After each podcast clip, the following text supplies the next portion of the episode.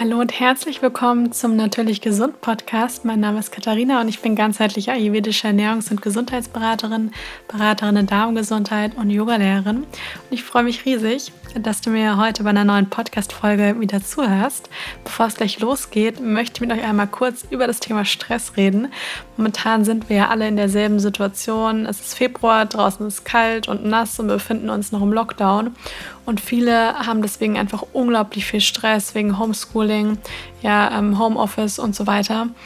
Und das kann zu allen möglichen gesundheitlichen Beschwerden wie Schlafstörungen, Unruhe, Schmerzen und vieles mehr führen.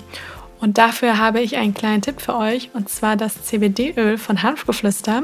CBD kann nicht nur entspannen und beruhigen, sondern auch dabei helfen, den Schlaf und die Regeneration zu fördern. CBD, was die Abkürzung ist und eigentlich für Cannabidiol steht, kann die Adrenalinausschüttung regulieren und einen somit beruhigen und das Stressempfinden deutlich senken. Auch auf die Ausschüttung des Stresshormons Cortisol kann sich CBD positiv auswirken sorgt man nämlich dann insgesamt für einen guten Schlaf und die nötige Erholung, dann geht es mit dem Stresslevel auch sehr viel besser und es geht deutlich zurück. Ich habe auch einen Rabattcode für euch mit dem Code TastyKatie20, alles groß und zusammengeschrieben, bekommt ihr 20% Rabatt auf alle Produkte von Hanfgeflüster. Den Link dazu, den findet ihr in den Show Notes. Ja, und dann geht es jetzt los mit der heutigen Podcast-Folge, die das Thema trägt, wie verliere ich die Angst vor bestimmten Lebensmitteln. Und das ist ein Thema, das mich selbst auf jeden Fall einmal, äh, ja, von dem ich selbst sehr betroffen war, weil ich nämlich durch die ganzen Unverträglichkeiten, die ich hatte und ähm, ja, die starken Verdauungsbeschwerden unglaublich viel Angst vor bestimmten Lebensmitteln hatte, die ich ganz früher definitiv nicht hatte und die ich jetzt Gott sei Dank auch nicht mehr habe, aber ähm, die eben ja durch die ganzen Beschwerden eben aufgetreten sind. Und es ist einfach so, dass wenn man eine ganze Zeit lang irgendwie ja bestimmte Lebensmittel vermieden hat weil man irgendwelche Beschwerden davon bekommt und sich dann irgendwann fragt, ja, wie geht es denn weiter, dass man dann doch irgendwie Angst vor bestimmten Lebensmitteln bekommt, weil man eben einmal eine schlechte Erfahrung damit gemacht hat und weiß, dass sie vielleicht damals zu einem Blähbauch, zu Schmerzen, zu Verdauungsbeschwerden ähm, und so weiter eben geführt haben und man ja irgendwie so ein bisschen darauf konditioniert ist, dass man weiß, wenn man eben dieses Lebensmittel isst, dann geht es einem schlecht. Und es ist aber so, dass das langfristig auf jeden Fall nicht die Lösung ist, gerade bei naturbelassenen Lebensmitteln, bei Dingen wie ja, Obst, Gemüse, Getreide, ähm, Hülsenfrüchte und so weiter, ist es halt nicht die dauerhafte Lösung, immer alles wegzulassen und dann mit so einem mit so einem Panikknopf die ganze Zeit im Kopf durch die Gegend zu laufen und vor allem möglichen Angst zu haben, weil das einfach dazu führt, dass man nur noch mehr Stress hat. Und ich dachte, ich greife das Thema heute mal auf, weil ich weiß, dass ganz viele, die zuhören, haben Verdauungsbeschwerden.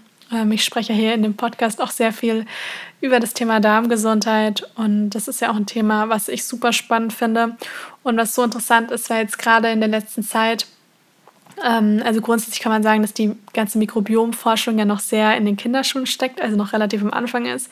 Aber in der letzten Zeit sind immer mehr Studien auch veröffentlicht worden und es gibt so viele Ärzte, die jetzt auch wirklich, ähm, ich sag mal, aufstehen und wirklich das Thema auch ähm, gerade in Amerika und in England ganz, ganz intensiv behandeln und auch Bücher rausbringen, die ganz, ganz toll sind und wo auch immer mehr auch, ja, wirklich so ein bisschen Klarheit auch geschaffen wird, was die, die Darmgesundheit, also beziehungsweise die Darmflora eigentlich braucht, damit man eben eine gute Darmgesundheit eben auch hat. Und das ist super, super spannend. Und da bestätigt sich auch das immer wieder, was ich jetzt euch gleich auch sagen werde, ähm, dass es nämlich keinen Sinn macht, immer auf alle möglichen Dinge ständig zu verzichten. Und ähm, wenn man eben Lebensmittel ständig meidet und dann zum Beispiel Unverträglichkeiten hatte, dann führt das einfach dazu, dass man eben Angst vor den Lebensmitteln hat.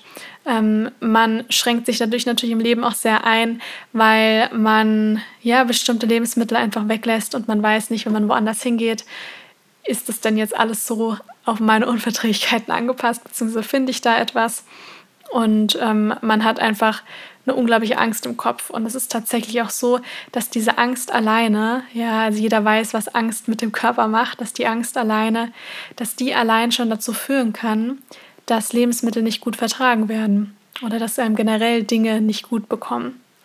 Und das führt nämlich dann zu Stress, weil Angst Angst führt einen natürlich nie zur Entspannung. Das hat sicher jeder schon mal die Erfahrung gemacht, dass wenn man Angst hat, dass man dann nicht unbedingt totenentspannt ist, sondern dass eben diese Angst zu sehr viel Stress im Körper führt. Ja, dass man dann eben ganz stark in dem Sympathikus unterwegs ist und nicht im Parasympathikus, also nicht ähm, in, im, im Zustand von Entspannung, sondern im Zustand von Stress. Und was dann eben passiert ist, dass die Verdauungsleistung deutlich heruntergefahren wird. Und dann können Dinge natürlich auch nicht mehr gut verdaut werden. Und dann kann es sein, dass man eigentlich, wenn man entspannt ist, Dinge gut vertragen hätte, man aber dann sich im Kopf so viel Stress gemacht hat, dass man dann am Ende die Dinge natürlich nicht gut verträgt. Und deswegen ist es ganz wichtig, dass man natürlich auch hier nicht alleine nur auf das Essen schaut, sondern der Körper ist, wie gesagt, steht in Verbundenheit mit dem Geist und irgendwo natürlich auch der Seele.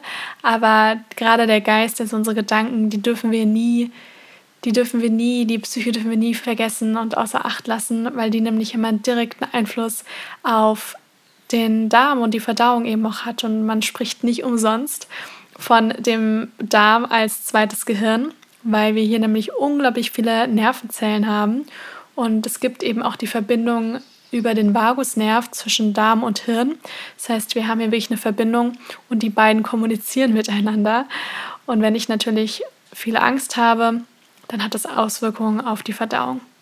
Andersherum, dazu hatte ich ja auch schon mal eine Podcast-Folge gemacht, ist es auch so, dass wenn man eine sehr schlechte Darmgesundheit hat, dann führt das auch, also das hat wiederum auch eine Auswirkung auf die Psyche. Ja, also wenn ich ähm, beispielsweise eine starke Dysbiose habe, also ein Ungleichgewicht der Darmflora und ernähre mich sehr, sehr reich an Fastfood und sehr zuckerhaltige Lebensmittel, dann ist es das, was wir in der Gesellschaft auch ganz stark vertreten haben, dass wir einfach viel ähm, ja, Depressionen, Angststörungen und so weiter haben. Das heißt, das kann sich eben auch gegenseitig beeinflussen. Ja, ist natürlich nicht alleine nur der Fall, aber die Darmgesundheit spielt da auf jeden Fall auch eine Rolle. Das heißt, man beides beeinflusst. Man kann sich nicht, man kann sich darauf nicht so wirklich festlegen, was war zuerst da. Das ist wie mit der ähm, Henne und dem Ei. ähm, keiner weiß so richtig, was zuerst da war. Deswegen muss man eben sich bewusst sein, dass beides Hand in Hand geht und dass man eben beides beachten muss. Also eigentlich immer egal, bei welchen Beschwerden darf man die Psyche nie außer Acht lassen. Und die Ursache von allem ist ja irgendwo, dass man wenn man jetzt davon ausgeht, dass das auch viel mit den Gedanken zu tun, hat, zu tun hat, dann kann man davon ausgehen, dass man ja irgendwo, wenn man vor Dinge Angst hat, also gerade vor so Lebensmitteln, dass man das Vertrauen in den eigenen Körper verloren hat. Weil jemand, der keine Unverträglichkeiten hat und der sich an einer sehr guten Gesundheit erfreut und vielleicht auch noch nie wirklich ja, sonderlich starke Verdauungsbeschwerden hatte, der würde wahrscheinlich gar nicht erst in Frage stellen, dass der Körper irgendetwas nicht gut verdauen kann, sondern dem seine Grundannahme ist, dass der Körper alles gut verdauen kann. Und da müssen wir wieder hin. Also zu diesem Gedanken, dass, ein, dass der Körper gesund ist, dass man davon ausgeht, mein Körper ist gesund oder wird jeden Tag gesünder. Und dass die Tatsache, dass ich eben mal Beschwerden hatte, das war zu der Zeit der Fall, aber das muss nicht so sein, dass das jetzt mein Leben lang so ist. Weil irgendwann war sicher schon mal ein Punkt im Leben, vielleicht in der Kindheit oder in der Jugend, wo man keinerlei gesundheitliche Beschwerden hatte. Das heißt, es ist ja anscheinend möglich, dass ich alles gut vertrage und alles gut verdauen kann. Ja, davon kann man schon mal irgendwo ausgehen. Das heißt, so ganz kann der Körper das nicht vergessen haben, dass man Dinge gut verdauen kann. Und um das auch zu verstehen, ja, und auch zu verstehen, warum es Sinn macht, diese Angst vor bestimmten Lebensmitteln zu überwinden, ist es einmal auch wirklich richtig, also ohne jetzt irgendwie spirituell oder sonst was zu werden, sondern wirklich äh, handfest zu verstehen, wie denn der Darm funktioniert, weil Unverträglichkeiten haben ja zum Beispiel ganz viel mit dem Darm zu tun. Ja, also ich rede jetzt hier wirklich von Unverträglichkeiten. Allergien sind nochmal was anderes, weil Allergien haben mit dem Immunsystem zu tun. Und ähm, wenn ich natürlich einen allergischen Schock auf irgendwas bekomme, dann muss ich das natürlich meiden. Das ist gar keine Frage. Aber ich rede jetzt hier wirklich von Unverträglichkeiten und von diesen diffusen Dingen, wo man eben oft irgendwie sich selbst diagnostiziert hat in der Vergangenheit und deswegen ganz viele Lebensmittel ausgeschlossen hat. Und dann irgendwie sagt, ah, die verbann ich für immer. Und vielleicht irgendwann feststellt, das ist vielleicht auch nicht so die Lösung. Und ähm, Unverträglichkeiten haben eben viel mit dem Darm zu tun. Und damit der Darm gesund bleibt, das ist ganz wichtig zu verstehen, also damit wir wirklich eine abwechslungsreiche Darmflora haben, jetzt habe ich eigentlich schon gesagt, das ist nämlich die Voraussetzung, damit der Darm eigentlich gesund bleibt und gesund wird. Wir brauchen nämlich eine Darmflora, die vielfältig ist, beziehungsweise die ganz viele Bakterien beinhaltet, die sehr, sehr vielfältig sind. Also das ist ja wirklich so das Schlüsselwort und das ist auch tatsächlich bei allen möglichen Studien und in der Forschung ähm, herausgekommen, das sagen auch immer wieder ähm, Gastroenterologen, dass wirklich die Menschen, die den gesündesten Darm haben, die haben eine große Vielfalt an verschiedensten Darmbakterien. Und man kann sich die Darmflora immer so ein bisschen wie ein Ökosystem vorstellen. Ja, also wenn man jetzt in den Wald geht und da auf so ein Ökosystem irgendwie ja, antrifft, dann ist es total wichtig und das hat sich ja jeder mal irgendwann im Biounterricht oder im Sachunterricht gelernt in der Schule, dass das größte Problem für so einen Wald ist eine absolute Monokultur. Ja, da wird die natürliche, diese natürliche Balance vom Wald eben zerstört. Und wir brauchen hier eigentlich einen Mischwald, ja, also, wir brauchen eben eine Vielfalt, damit eben, ähm, ja, damit damit das alles im Gleichgewicht ist. Und so ist es auch überall in der Natur, ja, jetzt nicht nur im Wald, sondern auch ähm, ja, in anderen Flecken der, der Erde.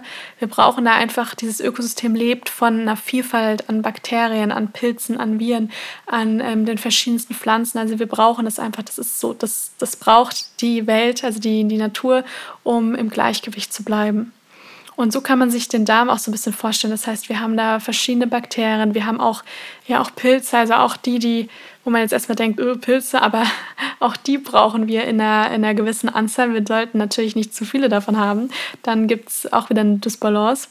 Aber so einen gewissen Anteil von allem brauchen wir. Und wenn ich beispielsweise mich jetzt super, super einseitig ernähre, dann führt es dazu, dass ich in meinem Darm, äh, bildlich gesprochen, mir eine Art Monokultur heranzüchte. Ja, und das ist eben genau das, was erst recht zu einem Ungleichgewicht der Darmflora eben führt. Und das Futter Nummer eins von den Darmbakterien sind eben Ballaststoffe. Wir brauchen genügend Ballaststoffe, damit wir eben diese, diese also abwechslungsreiche Bakterienvielfalt ähm, wirklich beibehalten und damit eben die ganzen Darmbakterien gefüttert werden und eben auch ja, sich davon ernähren können und eben äh, am Leben bleiben und sich vermehren. Und ähm, jede, alle Darmbakterien, die haben eben unterschiedliches Futter. Das heißt, beispielsweise Kichererbsen, ja, die werden wiederum von ganz anderen Darmbakterien verdaut, als jetzt zum Beispiel ein Blatt Spinat, ja. Also deswegen ist es ganz wichtig, da wirklich diese Abwechslung auch in der Ernährung zu haben, damit man eben eine Darmflora hat, die, wie gesagt, sehr vielfältig ist.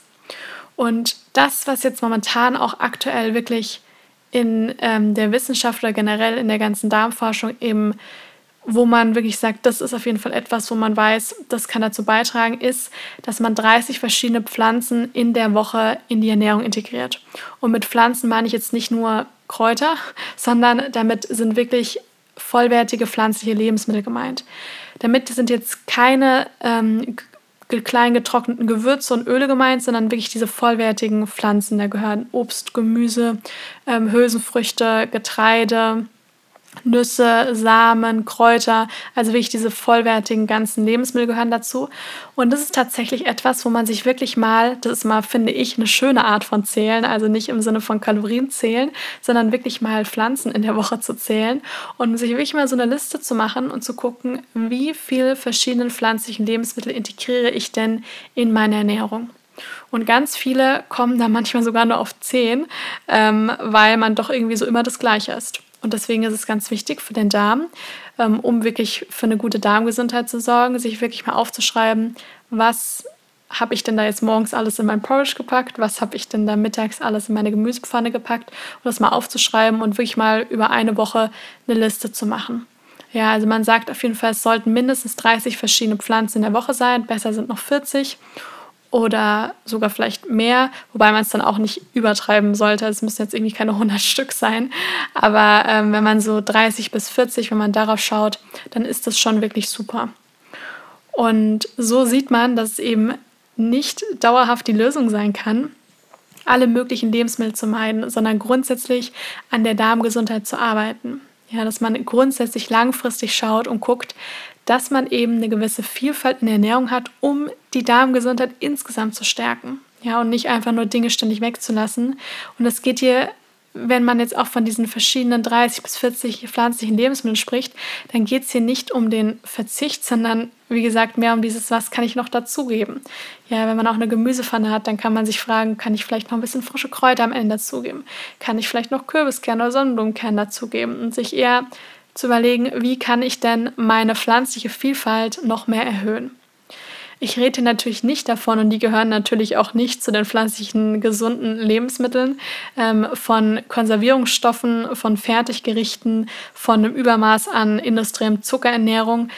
Das sind Dinge, ich möchte jetzt auch nicht sagen, davon sollte man panische Angst haben, weil das ist es definitiv auch nicht. Aber das braucht keiner in der Ernährung. Ja, also da ähm, dafür möchte ich jetzt nicht äh, plädieren, dass das jetzt auf jeden Fall, dass man hier die Dinge auf jeden Fall wieder integrieren sollte und dass die doch toll für den Darm sind, weil das ist es definitiv nicht. Und das sind definitiv Dinge, ähm, ja, auch Milchprodukte, ähm, ein Übermaß an industriellem Zucker, Konservierungsstoffe, Süßstoffe, Fertiggerichte, ähm, diese ganzen Backwaren, das sind alles Dinge, also die braucht wirklich keiner und da, da sollte man auch vielleicht weiterhin Abstand halten, wenn es einem gut tut, wenn man sagt, man isst irgendwie einmal im Monat irgend so etwas, weil man das Gefühl hat, dann hat man insgesamt ein entspannteres Verhältnis zum Thema Essen, dann kann man das natürlich gerne machen, das muss jeder selber für sich entscheiden, aber um die Darmflora wirklich hauptsächlich gut zu stärken, ist es natürlich wichtig, auf diese pflanzliche Vielfalt zu achten und da wirklich ähm, ja, genügend auch zu integrieren und keine Angst vor diesen naturbelassenen Lebensmitteln zu haben.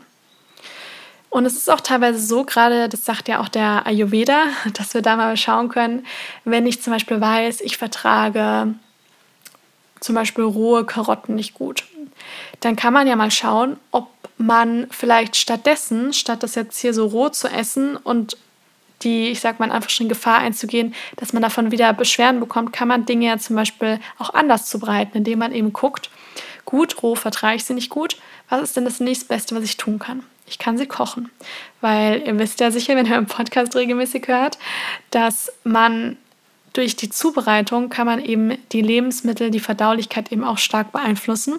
Und wenn ich Lebensmittel koche, dann sind die wie schon so ein bisschen vorverdaut und können nämlich so leichter verdaut werden. Und gerade für einen Darm, der so ein bisschen empfindlich ist, kann das oft eine große Erleichterung sein. Das heißt, ich kann schauen, wenn ich das roh nicht vertrage, dass ich Dinge vielleicht dann koche oder eine Suppe draus mache. Ja, und wirklich ein bisschen länger köcheln lasse. Und so kann man das mit verschiedenen Lebensmitteln eben schauen. Und da gilt es dann eben, Lebensmittel langsam wieder einzuführen, mit dem Hintergedanken, ich tue mir jetzt hier nicht unbedingt gleich was Schlechtes, sondern im Gegenteil, ich arbeite daran, meine Darmflora wieder eben gut aufzubauen. Und wichtig ist es eben da gleichzeitig auch an der Psyche zu arbeiten. Und da gilt es vor allem dann auch bestimmte Glaubenssätze aufzulösen. Ja, weil diese typischen Glaubenssätze oder Gedanken, die man dann eben permanent hat, wie ähm, ich habe ganz viele Unverträglichkeiten, ich kann Dinge nicht verdauen, mein, mein Darm ist ganz schwach und krank oder ich bin krank, ich bin schwach, ständig vertrage ich Dinge nicht. Das sind ja alles Gedanken, wo ich auch immer sage, achte auf deine Gedanken, denn dein Körper hört zu. Ja, das ist halt tatsächlich so, weil Körper und Geist wirklich eine Verbindung zueinander haben. Und deswegen ist es ja auch ganz wichtig, sich wirklich immer wieder bewusst zu machen, wenn ich Dinge denke, dann hat das eben Auswirkungen auf, meinen, auf meine Gesundheit und auf meinen Körper. Und sich bei so gewissen Glaubenssätzen oder so Gedanken auch mal kurz innezuhalten, wenn die kommen und zu fragen, ist es denn wirklich wahr? Das war vielleicht mal wahr zu der Zeit vor vielen Jahren, wo ich vielleicht gleichzeitig auch noch eine stressige Phase hatte und wo ganz viele Dinge parallel waren. Aber das muss ja jetzt nicht mehr der Fall sein weil man hat ja auch nicht mehr denselben Körper wie noch vor zwei Jahren. Ja, Zellen, Zellen haben sich erneuert, man ist vielleicht gewachsen oder man hat generell einen anderen Körper bekommen. Das heißt, der Körper verändert sich ja ständig. Man hat nicht mehr den gleichen Körper. Und das heißt auch, dass sich Dinge auch ändern können. Und so kann man diesen Glaubenssatz dann auch auflösen, indem man sich wirklich mal bewusst macht, gut, das war vielleicht vor zwei Jahren der Fall oder meine Realität in dem Moment, aber das muss es ja jetzt nicht mehr sein. Und jetzt weiß ich, dass mein Körper gesund ist.